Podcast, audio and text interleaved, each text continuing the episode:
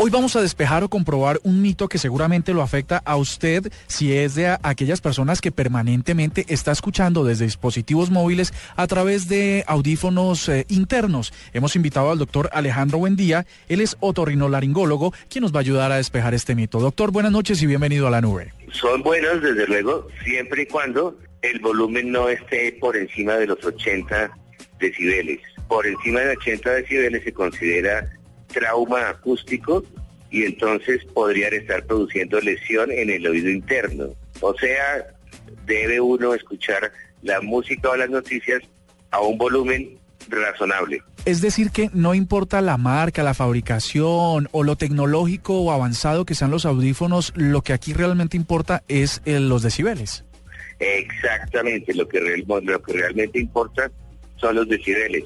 En muchas ocasiones ya hay aparatos eh, que vienen eh, con control automático de volumen, o sea, no puede uno escucharlos por encima de 80 o 85 eh, decibeles, ciclos por segundo, y así pues evita uno la posibilidad de trauma acústico. Esa es una parte. Y la otra parte importantísima es que los dispositivos móviles que se ponen dentro del oído, o sea, esos pequeños audífonos que van dentro del conducto, pueden producir infecciones o pueden producir irritaciones dentro del conducto. Y eso puesto durante un largo rato, así el volumen sea adecuado, pero está traumatizando la piel del conducto que es sumamente delicada, puede fácilmente llevar a lo que llamamos una otitis externa. Es muy usual que cuando uno va en el servicio público a ella un usuario de estos audífonos y se alcanza a escuchar lo que está escuchando, música muy fuerte y audífonos que no son del oído interno sino que son gigantes. ¿Eso también representa un daño? Cierto. Los audífonos que son externos, como dices tú, los que se usan por fuera, que ahora están un poco más de moda, eh, se escuchan muy bien, pero también es muy fácil pasarse del volumen permitido, como te digo, que son más o menos 80 decibeles.